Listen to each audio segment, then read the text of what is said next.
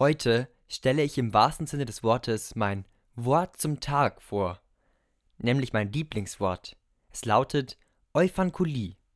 Das Wort ist eine Kreuzung aus Euphorie und Melancholie. Es beschreibt das Gefühl höchsten Glücks.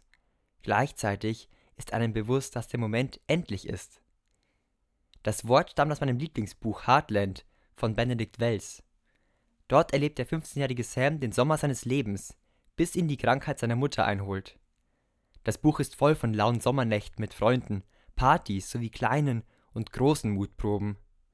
Beim Lesen habe ich mich direkt auch euphrancholisch gefühlt. Dann ist mir aufgefallen, dass ich das Gefühl im echten Leben schon oft erlebt habe. Zum Beispiel bei meiner Familie auf der Couch, wenn ich Zeit mit meinen Freunden verbringe oder auf dem Fahrrad in der sommerlichen Abendsonne auf dem Weg nach Hause. Ich hatte bisher nur kein Wort dafür.